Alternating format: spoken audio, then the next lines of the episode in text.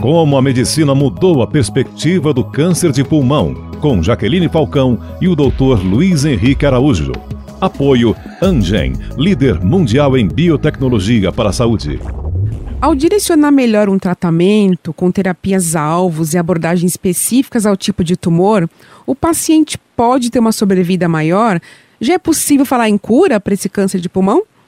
Bom, é, definitivamente as terapias alvo, assim como a imunoterapia, têm aumentado absurdamente a sobrevida e a qualidade de vida desses pacientes.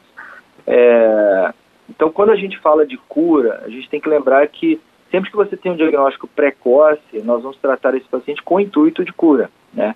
Então, nos estágios 1, 2 e alguns casos de estágios 3, esses pacientes vão ser tratados para cura. No estágio 4, que é quando a doença está disseminada ou que tem metástases fora do pulmão, é, tradicionalmente nós não falávamos de cura, nós falávamos de tratamento paliativo. Mas aí você começa a ter esses casos de pacientes que estão fazendo um tratamento paliativo durante 3, 4, 5 anos, alguns pacientes cruzando 10 anos, né? E o tratamento se cronifica.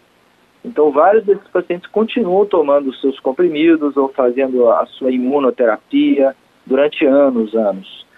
É, esses pacientes estão curados?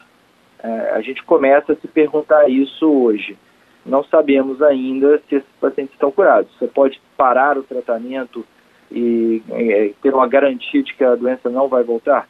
Nós ainda não temos essa resposta. Então, nós falamos mais em cronificação do tratamento, é, usando a semelhança do que acontece em outras doenças, como hipertensão arterial, diabetes, que você de fato não consegue é, é, na maior parte dos casos, curar. Você precisa tomar aquele antihipertensivo ali pela vida toda para controlar a pressão. Então, é o que nós trabalhamos no conceito do câncer avançado. Nós precisamos controlar essa doença para o paciente ter a vida o mais próximo do normal e várias vezes a gente consegue isso, tá? Com bastante qualidade de vida, o paciente vivendo anos e anos aí hoje em dia. Acompanhe os nossos boletins no Spotify, Deezer e demais plataformas de áudio parcerias da PAN. Para ouvir pela Alexa, fale Boletim Saúde Jovem Pan.